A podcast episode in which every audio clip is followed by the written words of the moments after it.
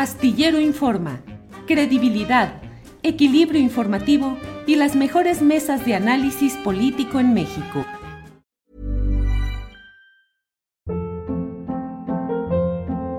Hold up. What was that? Boring. No flavor. That was as bad as those leftovers you ate all week. Kiki Palmer here, and it's time to say hello to something fresh and guilt-free. Hello Fresh. Jazz up dinner with pecan-crusted chicken or garlic butter shrimp scampi. Now that's music to my mouth. Hello Fresh. Let's get this dinner party started. Discover all the delicious possibilities at hellofresh.com. Hey, it's Ryan Reynolds, and I'm here with Keith, co star of my upcoming film, If, only in theaters, May 17th. Do you want to tell people the big news? All right, I'll do it. Sign up now and you'll get unlimited for $15 a month in six months of Paramount Plus Essential Plan on us. Mintmobile.com slash switch. Upfront payment of $45 equivalent to $15 per month. Unlimited over 40 gigabytes per month. Face lower speeds. Videos at 480p. Active Mint customers by 531.24 get six months of Paramount Plus Essential Plan. Auto renews after six months. Offer ends May 31st, 2024. Separate Paramount Plus registration required. Terms and conditions apply if rated PG. Astillero Informa, credibilidad, equilibrio informativo y las mejores mesas de análisis político en México. A quien saludo, Rubén. Buenas tardes. Estimado Julio, muy buenas tardes. Me da gusto saludarte, saludar a tu audiencia también, Adrianita. Y pues nada, aquí escuchándote con mucha atención sobre esto de, yo me quedo en el lado del romanticismo, de Don Quijote, del idealismo. ¿Por qué? Eh, porque, pues yo me quedo del lado de eso porque acabas de dar una descripción muy correcta de lo que es la política. La política muchas veces es el arte de comer mierda, pero sin hacer gestos.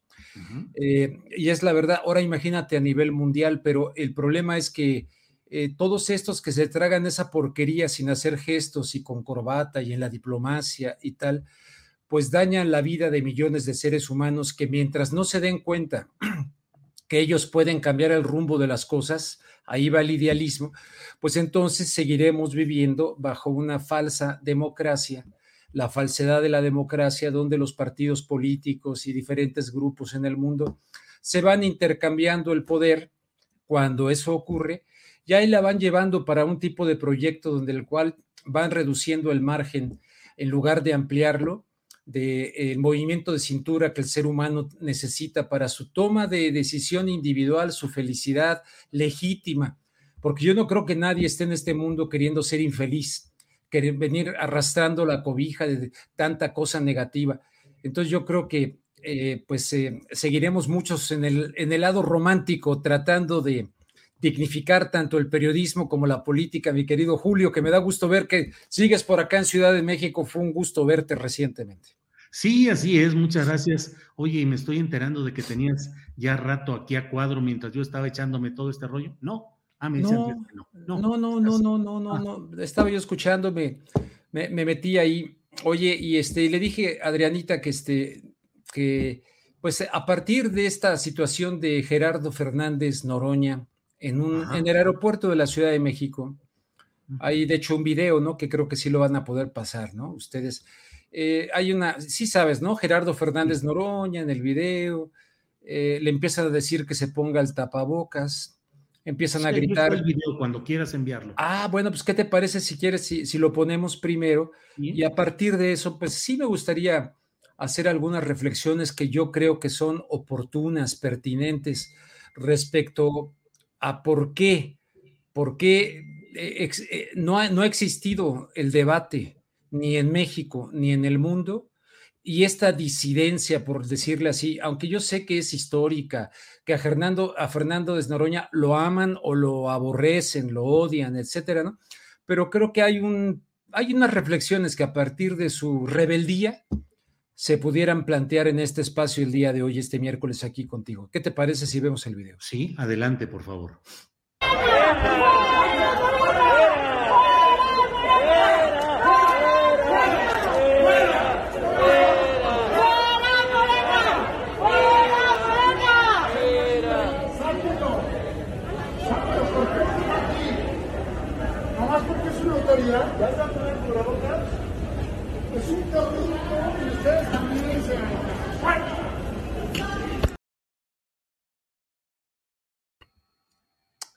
Bueno, pues este, pues como que sí calienta, ¿no? Es un corrupto, nada más porque es autoridad, fuera Morena. Aunque él siempre ha estado así como que soy de Morena, no soy de Morena, soy del PT, soy del movimiento, etcétera. Pero este, a lo que voy, mi querido Julio. Sí. Creo que, eh, bueno, pero tú qué opinas de este tratamiento que la gente le dio ahí a, a, a Gerardo? Bueno, pues forma parte, Rubén, de lo que sucede en estos momentos de crispación y de polarización en la cual una figura como la de Gerardo Fernández Noroña concita muchas adhesiones y también mucho rechazo, y eso, bueno, pues un ámbito como en el aeropuerto, no sé si será el de la Ciudad de México, pero bueno, pues se dan este tipo de expresiones, Rubén. Ah, ok. Bueno, yo quiero decir que en este caso, pues eh, apoyo la disidencia de, del diputado Gerardo Fernández Noroña. Lo he expresado en mis redes sociales y mucha gente dice, pero ¿cómo es posible que usted esté apoyando esta falta de civismo? ¿Cómo es posible que usted esté apoyando eh, a, a, un señor que irresponsablemente no usa el tapabocas en el aeropuerto con riesgo de contaminar a otro tipo de personas? Lo que quiero yo comentar aquí es que no ha habido debate público al respecto. El debate público respecto al tema, no solamente del tapabocas, sino del tratamiento de este asunto de la pandemia en términos generales, ha sido asfixiado en algo que aquí anoté, la unanimidad, una unanimidad asfixiante. Esas personas que se encontraron a Gerardo en el aeropuerto tal vez no han tenido acceso a el punto de vista de científicos serios, absolutamente serios, que cuestionan la utilización de determinados espacios, o sea, eh, relativizan esta cuestión absolutista que muchos han querido plantear del el cubrebocas. Eh, puede estar equivocado Noroña, puedo estar equivocado yo, en lo que no estamos equivocados es en que ha sido asfixiado el debate en un concepto de unanimidad, que es una unanimidad asfixiante en el nombre de la ciencia. Y ahí verdaderamente creo que el periodista y el periodismo como tal, el buen periodismo, no es solamente preguntar, sino que es también generar, motivar la práctica del el debate, porque el antidebate es portador orgulloso de un bozal en este momento. El antidebate, entonces, si en la televisión, por ejemplo, estatal, no gubernamental y mucho menos de Morena o del gobierno en turno, en la televisión del Estado mexicano.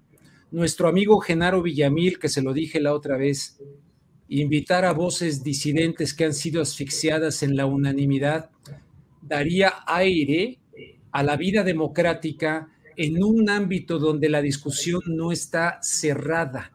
Está cerrada en el monopolio de la narrativa o del relato del aparato mediático, tanto en México como a nivel mundial. Pero definitivamente no está cerrado entre las personas que se dedican ni siquiera al ámbito de la ciencia.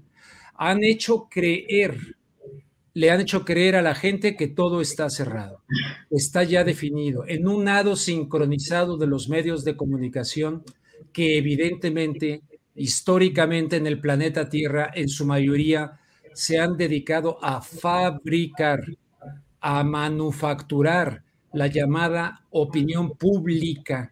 Entonces, cuando la opinión pública empieza a incurrir en una asfixiante unanimidad, eh, es en ese contexto donde bien o mal eh, celebro que haya disidentes. Eh, por ejemplo, a él ya le dio COVID como te dio a ti. Y tú y yo recientemente estuvimos juntos, sentados en una mesa, y jamás se me ocurrió pedirte que te pusieras un tapabocas, porque a mí que no me ha dado COVID, me fueras a contaminar. Y aquí fueron agresores con respecto al diputado. Repito, no, no trato de defender al, diputado. Lo que digo es que el antidebate, tanto propiciado por los gobiernos del mundo, incluido el mexicano, han clausurado el debate. Y eh, esto es el portador orgulloso de un bozal, punto, hay una verdad única. Por lo tanto, hay una eh, actitud literalmente negacionista del aparato mediático nacional y mundial con respecto a las voces disidentes. Ese es el verdadero negacionismo, el que niega, y, la mayoría de las veces desde la ignorancia y desde esa fabricación de la llamada opinión pública, viene negando las voces disidentes dentro de las cuales debieran ser atendibles. Hay ejemplos emblemáticos en la historia de la humanidad como Galileo, que tuvo que apechugar Galileo, porque si no iba a ser asesinado por la Santa Inquisición. No estoy comparando para nada a ningún Galileo en este momento, ni al diputado, ni un servidor, ni nadie pero hay muchos ejemplos, Giordano Bruno, Miguel Servet, muchísima gente en todas las áreas que en un momento dado fueron criticados, juzgados eh, por negacionistas, cuando los negacionistas eran quienes le negaban la posibilidad de la libertad de expresión. Y el tiempo les dio eh, la verdad de que estaban en lo correcto. Hay una pregunta en esto, Julio, si hay tanta seguridad en lo que sí se autoriza a difundir de modo masivo y cotidiano, como la llamada buena ciencia y las medidas de los gobiernos, si están absolutamente seguros de eso, ¿por qué, por ejemplo, en España, en el primer debate televisivo, en el cual fueron autoridades españolas a debatir con disidentes ante las primeras cifras que plantearon los disidentes, los representantes de la versión del gobierno de Pedro Sánchez se levantaron y se fueron, negándole a la audiencia un ejercicio democrático en, ese ámbito. ¿Por qué? Si están tan seguros respecto a este tema, ¿por qué excluir tan celosamente la posición disidente? Y yo me pregunto, ¿será que se ha adoptado de manera conveniente el rol negacionista de toda evidencia contraria al relato predominante, enunciado eh, sin descanso por la voz mediática mundial y las autoridades eh, eh, sanitarias mundiales, ¿será eso?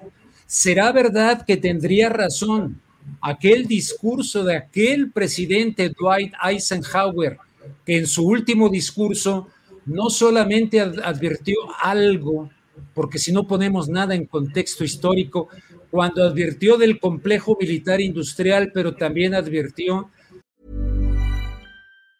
Ever catch yourself eating the same flavorless dinner three days in a row?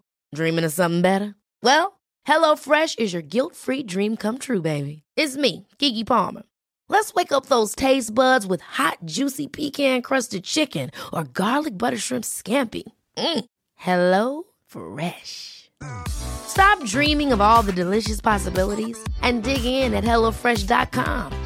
Let's get this dinner party started. Millions of people have lost weight with personalized plans from Noom, like Evan, who can't stand salads and still lost 50 pounds. Salads, generally, for most people, are the easy button, right? For me, that wasn't an option. I never really was a salad guy. That's just not who I am. But Noom worked for me. Get your personalized plan today at Noom.com. Real Noom user compensated to provide their story. In four weeks, the typical Noom user can expect to lose one to two pounds per week. Individual results may vary. En un futuro del riesgo de una dictadura tecnológico-científica Eisenhower en ese último discurso de su mandato. Negacionista es quien bloquea el camino de la disidencia, es quien bloquea el camino del debate, negacionista es quien bloquea el camino de la investigación y quien a fin de cuentas termina diciendo, como recientemente que publiqué en mi página rubenluengas.com, una investigación de un abogado donde presenta datos del gobierno de los Estados Unidos y una persona le, pregunta a un doctor X, le dice, oiga doctor, cuando usted sí confío, ¿qué me puede decir de esto?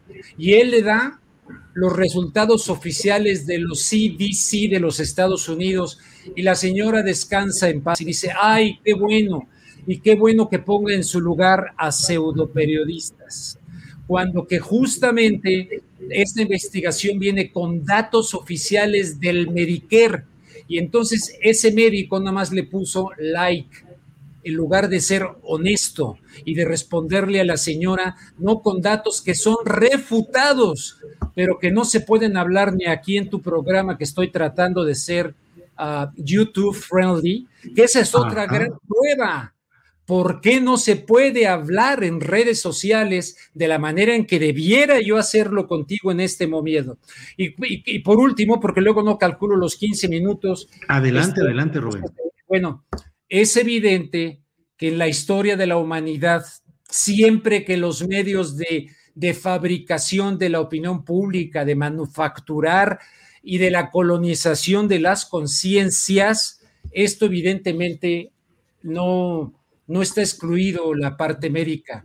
Quienes conozcan el papel de los Rockefeller, de aquel Rockefeller del petróleo cuando se empezaron a descubrir derivados del petróleo para una serie primero de plásticos, pero luego de medicamentos, cuando Rockefeller hizo una inversión multimillonaria para eliminar y colocar como babosos a todos aquellos que entendieran la cosa holística y por lo tanto establecer el criterio de las farmacéuticas, de las cuales dependemos actualmente muchos pacientes como tu servidor. Entonces, ¿dónde está el negacionismo? Por eso yo celebro que haya un disidente, que a partir de una situación en un aeropuerto digan, no estoy enfermo. Este, hay gente que con científicos de primer nivel. Ayer contaba Noroña cómo su sobrino le decía que su hermana llegó de la escuela con un tapabocas distinto. Le dijeron, y este tapabocas es que a mi amiguita le gustó el suyo y a ella el mío y este es de colores y se intercambiaron tapabocas. No hay debate, no hay debate y en una sociedad verdaderamente democrática, aún en la emergencia de una enfermedad, más aún ahí tendría que darse el debate. ¿Qué papel juega el miedo? Mucho. Pero ¿sabes qué papel juega la culpa? Por mi culpa, por mi culpa, por mi grande culpa. Esa culpa que nos han inoculado desde niños para controlarnos. La culpa del pecado, en, la estructura de la Iglesia Católica y te habla un católico, pero disidente y crítico de, una, de un secuestro del verdadero cristianismo que no inoculaba la culpa, sino inoculaba el amor, el perdón, la comunidad, la fraternidad, no el miedo, porque decía el miedo mira al castigo. Entonces nos tienen controlados de miedo y de culpa y mucha gente veo que están con esa culpa que nos quieren inocular, incluso el Papa Francisco. Ponerse la terapia génica es un acto de amor, no hacerlo es un acto de desamor. Uy, entonces viene esta denuncia, la denuncia que venía después del 11 de septiembre en Estados Unidos, que todo mundo tenía cara de terrorista y que pagaron con eso los hermanos musulmanes que empezaron a designarlos. Entonces, esa es mi reflexión. Celebro que el diputado Gerardo Fernández Noroña, incluso ayer, me dijera, Rubén, estoy muy, preocupado por el tema de las terapias jeríngicas. Ya se lo dije al doctor Gatel. Ojalá exista una voz, una voz en, la Cámara de Diputados, una voz, y ojalá fuera Fernández Noroña, que hiciera réplica de legisladores como el legislador eh, este, a Ron Paul, el hijo de Ron Paul, quien puso como lazo de cochino a Javier Becerra, a quien yo conozco, lo he entrevistado en su oficina en Los Ángeles, pero ahora es el encargado del Departamento de Salud y de Recursos Humanos, lo puso como lazo de cochino en el Congreso de los Estados Unidos, lo dejó callado sin argumentos mientras aquí en México estamos en la unanimidad asfixiante de todos los partidos políticos respecto a este tema. Ojalá Noroña y otros salgan, salgan del botiquín y puedan verdaderamente plantear un debate de altura serio respecto a este tema. Precisamente mañana se entrega la Belisario Domínguez eh, creo que es un mito eso de que le cortaron la lengua a Belisario Domínguez. Lo que no es un mito es cómo se enfrentó a la dictadura y a Victoriano Huerta. Eso sí no es un mito. se entrega al Belisario Domínguez, sinónimo de libertad de expresión y de defensa de la opinión de los otros en contra de las dictaduras. Hagámosle honor a Belisario Domínguez, le hayan cortado la lengua o no, pero que fue asesinado por tener el valor de no quedarse allá como médico en, su, en sus Chiapas y de venir a meterse a la política y ser un hombre liberal que cuestionó la dictadura y mañana se la entregan a Ifigenia Martínez. Y te pregunto para terminar, ¿tú qué opinas de que no vaya Andrés Manuel López Obrador por lo que le dijo Lili Telles?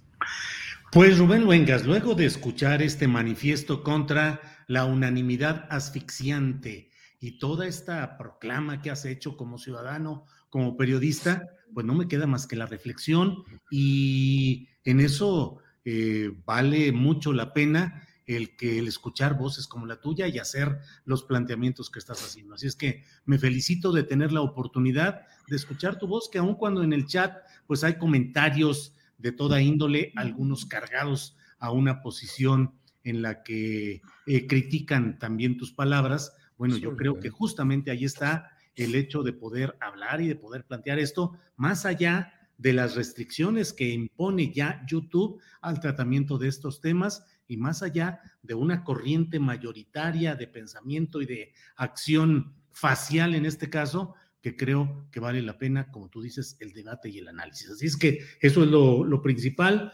Y el, respecto a lo que tú me preguntas, eh, yo creo que el presidente debió de ir, creo que le ha dado una exposición mediática muy alta a Lili Telles, creo que le van a subir sus bonos políticos de Lili Telles, a pesar de todas las acusaciones y señalamientos de parte de los eh, obradoristas o los contrarios al Partido Acción Nacional. Yo creo que el presidente debió de ir porque justamente en una ceremonia sobre libertad de expresión, el presidente de la República debía haber puesto ese ejemplo. entiendo que podría generarse una circunstancia anómala, mm, ríspida, pero bueno, pues son los riesgos de momentos como los que estamos viviendo, Rubén. Pero yo, la verdad, con lo que me quedo sustancialmente es con este manifiesto contra la unanimidad asfixiante que has hecho y que te agradezco aquí, Rubén. Oye, nomás un, último comentario. Yo sé, eh, yo sé, y de verdad que ya no veo lo que comenta la gente del chat, ¿no? Cuando es un comentario de buena, de buena fe, de buena voluntad, de gente que se mete ahí para estar en desacuerdo, eso es totalmente respetable Qué bueno, es importante, toda mi vida ha ocurrido así. Eh, imagínate que nadie criticara tu postura, me parece estupendo. Pero sabes que el concepto de crítica de Roland Barthes, que yo lo enseñaba en mis clases de, de periodismo en la universidad cuando di clases aquí en México, yo les pedí a los muchachos que leyeran el libro de Roland Barthes sobre crítica y verdad. Y Roland Barthes dice ahí Criticar no es hacer pomada algo, ya te lo he comentado otras veces, lo repito, no es querer destruir algo. Aquí en el chat de las redes sociales, mucha gente lo hacen también contigo, lo vi recientemente y se meten, eh, dicen cualquier cantidad de cosas recientemente cuando, eh, donde incluso no me voy a meter a contestarles a, medio mundo, pero sacan cosas de ti que son, que son, que son calumnias en realidad. Entonces hay que distinguir entre quien busca la verdad, y dentro de esa crítica, yo a todos esos les invito a que me escriban a mi correo electrónico ruben.luengas.yandex.com y puedo intercambiar con quienes busquen un debate sano, ofrezco un debate sano. Les he ofrecido meterlos en vivo en mi programa, aún con el riesgo de que YouTube, a la hora de yo dar mi punto de vista, me cancele mi nuevo canal de YouTube. Pero desgraciadamente Roland Barthes dice, la crítica es un ejercicio creativo, distinguir, separar, desdoblar para hacer la realidad más inteligible. Claro. Eso es lo que necesitamos en este momento. Nos va de por medio mucho en la vida, créemelo. Y desgraciadamente, como hay una censura brutal mediática y en los gobiernos, y en los gobiernos mundiales, evidentemente la gente no tiene la capacidad de decir, una cosa es un insulto, una crítica, pero yo valoro las críticas informadas y ahí les ofrezco, escríbame ruben.luengas.yandex.com y ahí podemos intercambiar. Claro. Y ahí entonces ahí, ahí vemos y tal vez me logran hacer ver algo a mí que yo no veo y tal vez yo les logro hacer ver algo al que no. Pero en un momento pues muy crítico, verdaderamente, celebro. Celebro el signo semiótico de Fernández Noroña, como cuando te vi a ti el sábado pasado, que me viste pararme al baño y no me puse aquella cosa y dije, alguien me puede decir algo aquí pues no me la voy a poner y no me la voy a poner porque la obediencia, mi querido amigo, termino con esto, ya sé que ahora sí me volé la barda. El mm. totalitarismo es obediencia y la obediencia trae el totalitarismo, ya sea que se parezca más al fascismo o al comunismo, importa poco la obediencia individual generalizada lleva inevitablemente a la sociedad a un mal lugar. Seré y seguiré siendo un desobediente. Muy bien, Rubén Luengas. Muchas gracias por esta ocasión y nos vemos el próximo miércoles. Fuerte abrazo y el próximo miércoles. Gracias, man. Chao. A ti, hasta luego. Para que te enteres del próximo noticiero, suscríbete y dale follow en Apple, Spotify, Amazon Music, Google o donde sea que escuches podcast. Te invitamos a visitar nuestra página julioastillero.com. Ever catch yourself eating the same flavorless dinner three days in a row? Dreaming of something better? Well, HelloFresh is your guilt-free dream come true, baby. It's me, Kiki Palmer. Let's wake up those taste buds with hot, juicy pecan-crusted chicken or garlic butter shrimp scampi. Mm. Hello Fresh. Stop dreaming of all the delicious possibilities and dig in at HelloFresh.com. Let's get this dinner party started.